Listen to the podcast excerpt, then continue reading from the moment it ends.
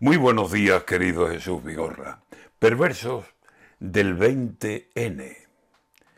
Por las calles de Madrid, los nostálgicos de Franco y también de José Antonio, desde hace ya algunos años, se manifiestan con gritos, con banderas y con cantos, y con camisas azules, y dejándonos muy claro que julio del 36 fue la gesta de los machos y cantan el cara al sol, y en fin, que todos muy hartos de memoria democrática y hambrientos de aquellos mandos, alteran Madrid y comentan provocando, provocando.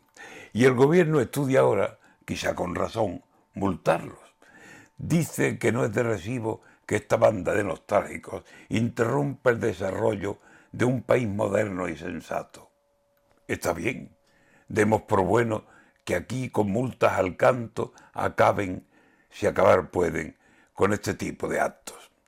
Pero si el gobierno multa a los que abriendo la mano dan vivas a José Antonio y repiten Franco, Franco, ¿por qué no tiene entrepierna para irse al País Vasco y multar por homenajes que dan, qué pena y qué asco, a asesinos terroristas que se pasean del brazo de los suyos cuando llegan su libertad celebrando.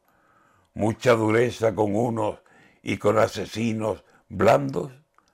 Aquí aplicó la memoria y allí miro hacia otro lado. Si cojones en un sitio, cojones en otro, macho. Si aquí multas, allí multas. Pero claro, pero claro, los socios de allí se enfadan si les dan el mismo trato. Y si se enfadan, no hay firma. Y sin la firma, no hay cargos. Pues valiente de dos varas de medir, tengo apuñados. Eso de aquí sacar pecho. Y al llegar allí me agacho. Qué vergüenza, amigos míos, lo que hay que ver en el patio.